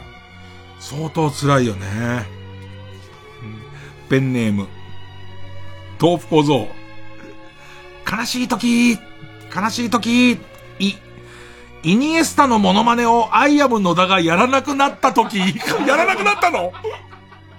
すごいのはさ、まず反応としてやらなくなったのもあるじゃん。あと、え、やってたの？っていうのと、やってたのからアイアム野田くんの顔を思い浮かべると、やってそうだなっていう、この感じね。ペンネーム。ポンとチー、う。ウーバーイーツでめちゃくちゃ評価が低いおばあちゃんの配達員を見たとき。悲しいなそれ確かに悲しいなすごい悲しい。うん。えー、ペンネームオボボマン。う、ウーバーイーツを利用しようとしたら、配達員がリストラされた上司だったとき。お笑いは割とあるあるみたいだもんね。お笑いの家に届けちゃうっていう感じの。えー、ペンネーム北あかりの目覚め悲しい時、う、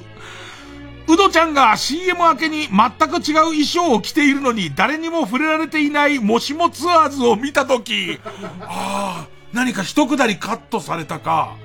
それもカット、俺昔自分であるんだけど、中国で、中国のグルメをいろいろここなんか説明するみたいなロケ番組行って、恋、恋、恋かな？恋の養殖池みたいとこに、飛び込んでくださいって言われて飛び込んだのに、全くそれが使われてないから、急にずぶ濡れなの。で、急にずぶ濡れで飛び込んで俺が服のま取った恋だから、調理する、あの、またさ、なんかさ、中国料理でさ、なんかプロフェッショナルが作る、えっと、下半身は唐揚げになってんだけど、上半身はまだ生きてますみたいな恋料理を作って、中尾明さんと清水美智子さんと俺で食べてんだけど、俺はその恋を飛び込んで撮ってるじゃん。ね。だから、その恋に愛着があるっていうことで、すごい恋に、美味しくしてもらえよ、みたいなことすごい声かけてる。そこは入ってる。ずぶ濡れて、めちゃめちゃ恋に対して感情移入してる俺だけ残ってるのに、撮ってるくだりとか池に入ってるくだりが全くないのね。悲しいだろ。相当悲しい時なんだよ。ペンネーム大自然守る。え、エモいの使い方を完全に間違えているおじさんを見たとき、あ、俺これ自覚があるから、使わないもん、エモいのしっくりいく使い方が全然わかんなくて、夕日はエモかったりするんでしょ？そうなの、その夕日がエモいあたりが、全然わかんなくて、その、それこそうちのスタッフで言うと、構成のビンちゃんが、例えば夕日とかって言われて、もうそこでもうエモい、もう怖くて、怖くてもうエモいって使えなくなっちゃった。エモヤンの YouTube でもエモいとも言ってないよみんな。多分、なんか、使い方わからないから、ギャグで言いたいんだけど、何かまぐれあたりしちゃった時とかに困るからだと思うんだけど。えー、続いて。えー、ソフィーと双子の姉妹。お、悲しい時、面白地方局女子アナが、全国放送の27時間テレビで爪痕を残そうと、地元テレビ局総出で空回りしてるのを見たとき、何通りかあんだよな、あの悲しいのの何通りか。絶対いけると思って、ノリノリでやろうとしてるっていう時のきつさと、これ中央じゃ無理だっていうのを、その曲穴だけは分かってるんだけども、もう周りがそれをもう完璧に押し出しちゃってて、変な空気になっちゃって、とにかくあの辺、あの感じね、あの感じね。で、あと悲しい時は、その中央の、中央のとかその富士の女子アナが、それをなんか思わず、寂しい目で見ちゃってるところが抜かれちゃって、で、抜かれたっていうことに気づいて笑顔に変えるときね、もう悲しいしかねえじゃん、じゃあそこにはもう。ペンネームじゃがやまりこ、悲しいとき、お、お袋の部屋に VTuber 配信用の機材が一通り揃っていたとき、怖いいつも見てる YouTube、VTuber がお袋の可能性あるからね。えー、北あかりの目覚め、悲しい時、お、お葬式で、やたら解像度が低い家を見た時、あるわ。なんな、あ、あ、写真嫌いの人だったんだろうな、みたいな、写真嫌いな人が、不意に、えー、っと、ムーバぐらいの頃の、ムーバぐらいの頃の携帯で撮られた写メぐらいしか、その人の顔写真がなくて、それをすごい伸ばしたやつみたいな。え、幻みたいな。おぼろげぐらいの顔で。ペンネーム、ボブサップ。悲しい時応援していたタレントがテレビに出なくなったと思ったら、テレビ批判を始めた時 まあわかりますね。えー、こんなところですかね。さあ、いい勝負なんじゃないでしょうか。えー、リスナー投票で、えー、勝ち残るカルタを決めます。勝ったと思うカルタが、超面白ミスタービーンカルタなら、メールの件名にカタカナでビーン。えー、天才いつもここからカルタならメールの件名にひらがなでいつここと書いて、メールの本文の方に住所、氏名、年齢、電話番号を書いて、これからかかる曲の間に送ってください。投票は一人一回で抽選で3名様にバカ力カードをプレゼントします。メールアドレスはいつもの baka.tbs.co.jp baka.tbs.co.jp です。じゃあ、曲は、えー、夜しかで、えー、夜しか夜しか夜しか出た、に、二個とも間違ってたね。夜しか。アポジカと同じね。気配薬の。ね。えー、夜しかでブレーメン受付開始。ねえ考えなくていいよ。口先じゃ分かり合えないの。この音に今は乗ろうよ。忘れないでいたいよ。ああ体は無彩色レイドバックただうねる雨音でグルーブずっと二人で暮らそうよ。この夜の隅っこで。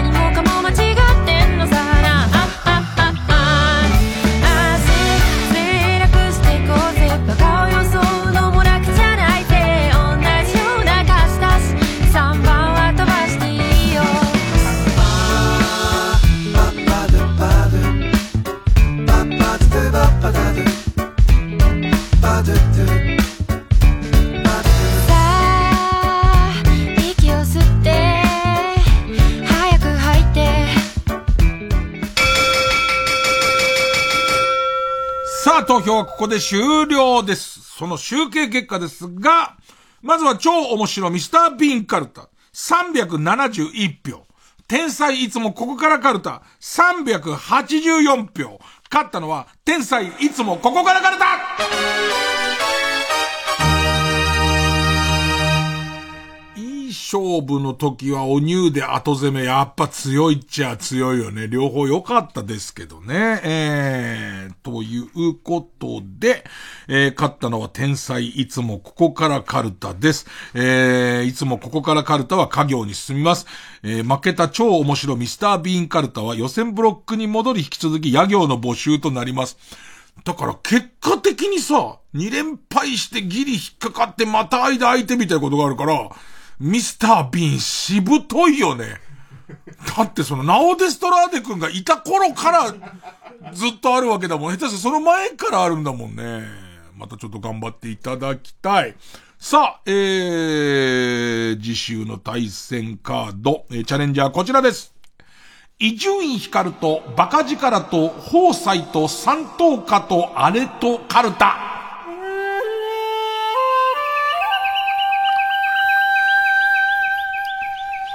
えー朝の番組で大好評でした。えー自由律、自由律俳句のコーナー。まあ、五七五も関係なし。で、えーっと、まあ、記号が入ってなくてもいいです。とにかく自由な、自由な味わい深い俳句を送ってほしいという、えー、コーナーですけれども、深夜でより自由になると。ね、えー、いうことで、例題。もうすでに投稿は相当届いてますんで、えー、例題です。えー、そうですね。僕の好きなやつパッと取ろうかな。えー、アンダーの力持ち。お、オートバックスのカーナビで見る甲子園。あのービッグカメラのテレビ売り場で見るのよりも、なんかこう、えっ、と、サボってる感というか仕事行かなきゃダメ感みたいのが、僕の中にちょっとありまして、オートバックスのカーナビで見る甲子園。ね。えー、ペンネーム健康部。う、歌ってみたを仕方なく聞く。これあの、どうしても聞きたい曲があって調べたら、その、狙ってた曲はないわけですよ。なくて、歌ってみたはあるわけですよ。その時のこれじゃねえんだけどと思いながら、歌詞を知りたかったりするから、歌ってみたをすげえ仕方なく聞いてんのに、自分が目指してる歌詞のあたりで弾け始めたりされると、あの感じとか全部入ってますよね。えー、ペンネーム和慶氏。い、イルスとアキス。あの、ガチャガチャってなってんのは聞こえてたんだけど、あ、まあ、今、空き巣もピンポン押すらしいからね。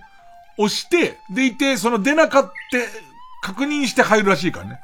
ピンポン何度も押して、もうイルスで出なかったら、え、今ガチャって言ったみたいな。ね怖えわ。ということで、えー、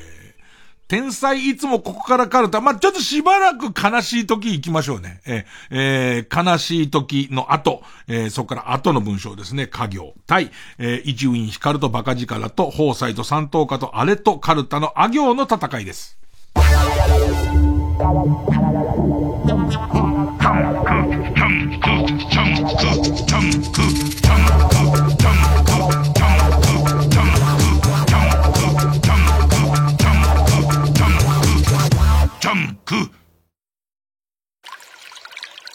牧田スポーツです。プチカシマです。サンキュー達夫です。せーの。東京ポット許可局。東京ポット許可局のオリジナルそうめんを今年も販売いたします。やった。あれ、本当にうまいからね。うまいんだよね。うまいよねまあ、うん去年大好評だったんですけど。大好評。長崎県島原特産高級手延べそうめん。特別。今年はですね、2キロに加えて、まずはお試しにということで、1キロパッケージも販売。うん。まあこれね、贈り物としても大変好評なんで、のしにも対応してますし、もう完全に我々そうめん業者です。だからご安心ください。僕らが作ってるわけじゃないですから。そうそうそうそうちゃんとその、本家、本元、産地の。長崎あんまりなかなか手に入んないでしょ？大量生産というかね、聞かないんでできないんで、スタッフが地元ですから、そうですうん手に入るんです。そうなんです我々そうめん屋さんに舵切りました。うん。お買い求めなど詳しくは TBS ラジオイベントグッズページをご覧ください。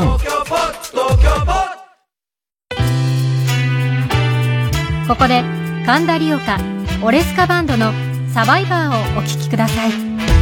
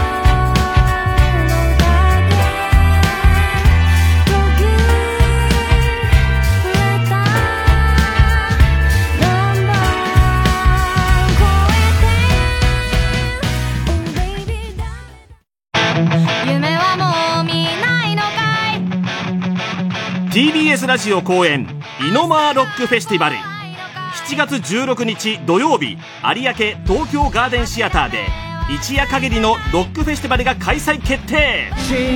銀南ボーイズサンボマスターガガガスペシャル七段ハンプバックピーズ空気階段江頭2時50分が集結。イノマーロックフェスティバル。詳しくは共同東京0570-550-799または TBS ラジオホームページのイベント情報をご覧ください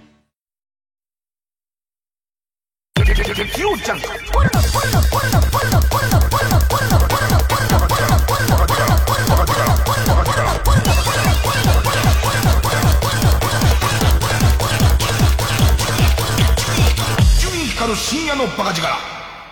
直そう私のひどすぎる偏見コーナー。春を愛する人は心清人間というものは人様を色眼鏡で見てしまいがちです。このコーナーは皆さんが持っている偏見を告白することで反省し世の中をより良くしていこうというコーナーです。えー、今週も自戒すべき偏見たくさん届いております。ね、えー、ペンネームチェリマツ。牛丼の肉の量と IQ 反比例する。全然そんなことないです。うん えーあのーカップ焼きそばのサイズと IQ は、まあ好みですもんね、別にね。超天才ですけど、すごいやつ、すごいね、あのなんか、バカ盛りみたいなやつあるもんね。ああいうの買ってきてもいい、いいですもんね。いいですもんね。えー、俺この喋り出しってか、そう、上の句と下の句って、こうバランス必要なんだけど、ペンネーム、釧路ダンディさんの上の句がとにかく好きで、回転寿司の一皿目が寿司じゃない人はってよくない？いきなりゼリーとかじゃん？いきなりゼリーとか行くじゃん？ね。回転寿司の一皿目が寿司じゃない人はいろいろ雑って。回転寿司にもかかわらず、なんか白身の魚からみたいのしなくていいんだけど、いきなりっていう、いきなりゼリーなのっていう。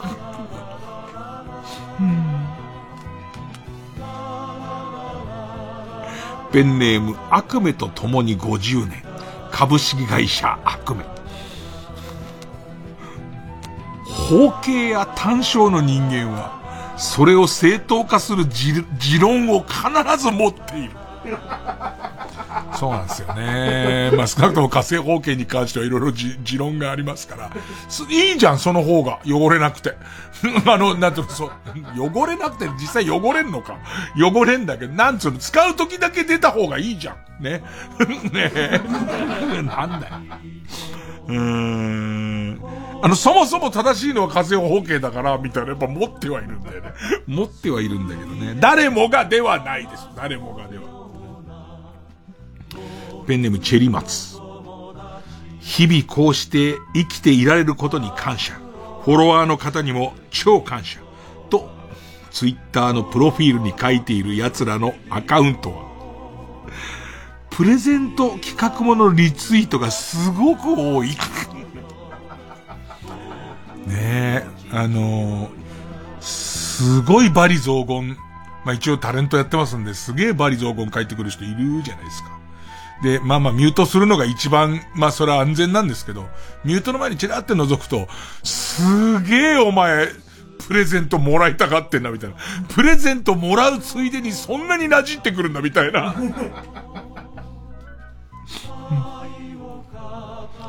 ペンネーム豆腐小僧。この人は僕がすごい好きなのは、いろんなネタが、か、カロミって言うんですけど、松尾芭蕉は、奥の細道の後半、後半に、すごい軽い、カロミっていう、こう、心境に落ち着くんですよ。凝って凝って、凝りまくった挙句のここ来たかっていう。豆腐小僧。乗り物酔いをする人は、ハメ撮り AV でも酔うっていう。この絡みが好きなんですよね。いやー、確かにそう思うんですよ。えー、やってる時に。あの、ブレ、ブレアウィッチプロジェクトってあったじゃん。あのさ、森に入って、な心霊研究会の子たちが肝試しで撮った、いわゆるハンディカメラの、えービデオカメラの、家庭用ビデオカメラの映像ですっていうフェイクなんだけど、恐怖映画があったんだけど、怖いより前にゲロ吐いちゃうっていうぐらい揺れんのね。ね。乗り物酔いをする人は、ハメ撮り AV を見ている時も酔うっていう。で、一旦鳥ブラをね、鳥ブラ。ね、鳥ブラって乗り物酔いの薬ね。鳥ブラ、鳥ブラ飲んで旅楽しいでおなじみの、鳥ブラを飲んでからハメ撮り AV を見れば、酔わないで済みますから。ね。で、鳥ブラにも書けばいいよね。あの、手ぶれのひどい、ハメ撮り AV にっつって。ペンネーム豆腐小僧。刈谷翔吾は正面が濃いって。豆腐小僧さん、それは違いますよ。ねえー水分を多く取ってる日は薄いっす。ねえで、えーっと、生け花に熱中しすぎて水分量が少ない日は割と濃いですけどね。ペンネームピカワ。みんなうなずいちゃダメだよ、うなずいちゃ。偏見なんだから。ハゲはドクロ好き。山田五郎さんはドクロ好きです。小峠も。例が二つあったからって全員ではないっていうね、えーことは分かっといてほしいですね。えー、ということで、えー偏見に自分の中で気づいたら日々自分と向き合ってください。あ、これは偏見だなって気づいたら、それを戒めるために、えー、メールに書いて送っていただければ、ね、えー、よかろうかと思いますと。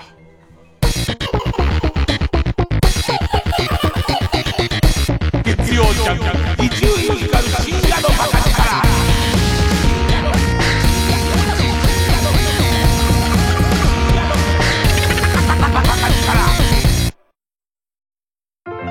TBS ラジオ公演相原智子赤富士絵画展いよいよ開催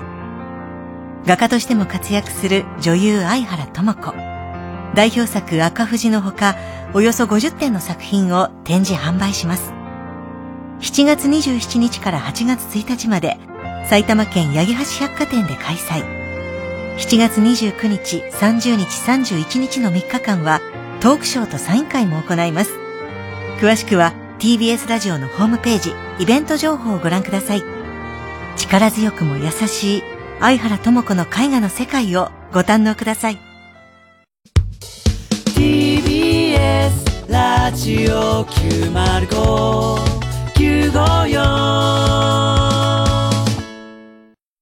毎週金曜夜12時からの「マイナビラフターナイト」では今注目の若手芸人を紹介しています。ゴジラとメカゴジラだ。バカ！ダブルパチンコ。マイナビラフターナイトは毎週金曜夜12時から。TBS ラジオ JUNK。この時間は小学館中外製薬マルハニチロ工場ワークス他各社の提供でお送りしました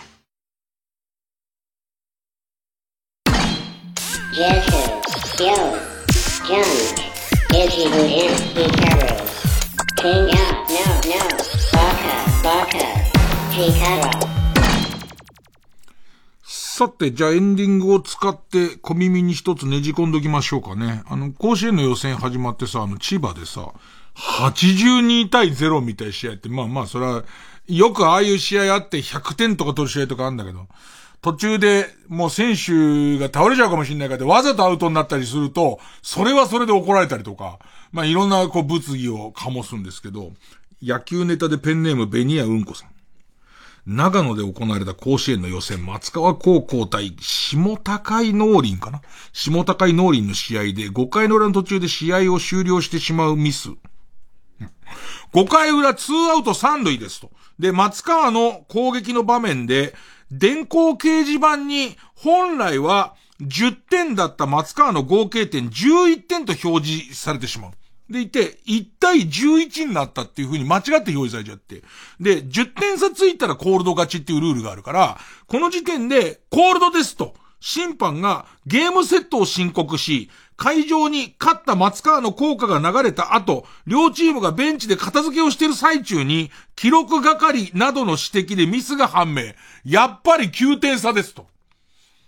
で、両チーム、試合終了から36分後に試合を再開。再開後。再開後。まあ、えっ、と、ツーアウト三塁だったじゃないですか。この三塁ランナーが、ホームスチールを決めて終わるっていう。すごいね。すごいね。でもなんか、いろいろこう、後で9点差だったんだって思うよりは、まあ、すっきりはするんじゃないかとは思うけど、これ相当すごいね。びっくりしちゃうね。まあまあでも難しいのは、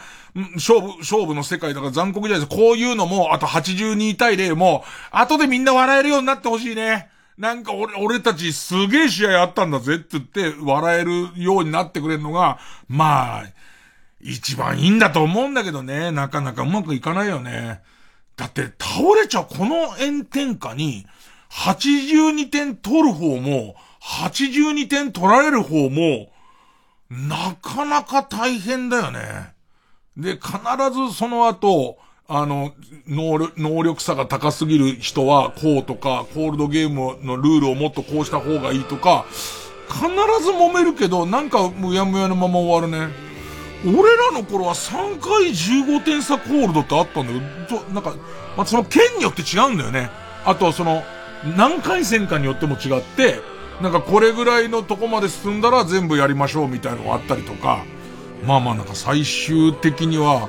54ぐらいのおっさんになった時には82対0もおそらく笑えると思うのでね、えー体に気をつけて頑張っていただきたい。寝ます。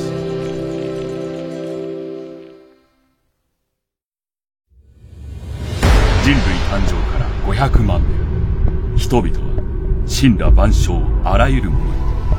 悩みを抱えているでも大丈夫どんな相談をも見事に解決してくれる相談のプロがいるのだからしずるかずまだ。何でも相談してこい。何でも答えてやる。金属バットでーす。お願いします。カズマ様。素晴らしいお方でございます。カズマ様。必殺相談員7月17日日曜夜8時 TBS ラジオ 90.5MHz TBS ラジオ主催大昆虫展 in 東京スカイツリータウン。知ってびっくり昆虫のすごい世界は7月23日開幕。3時です。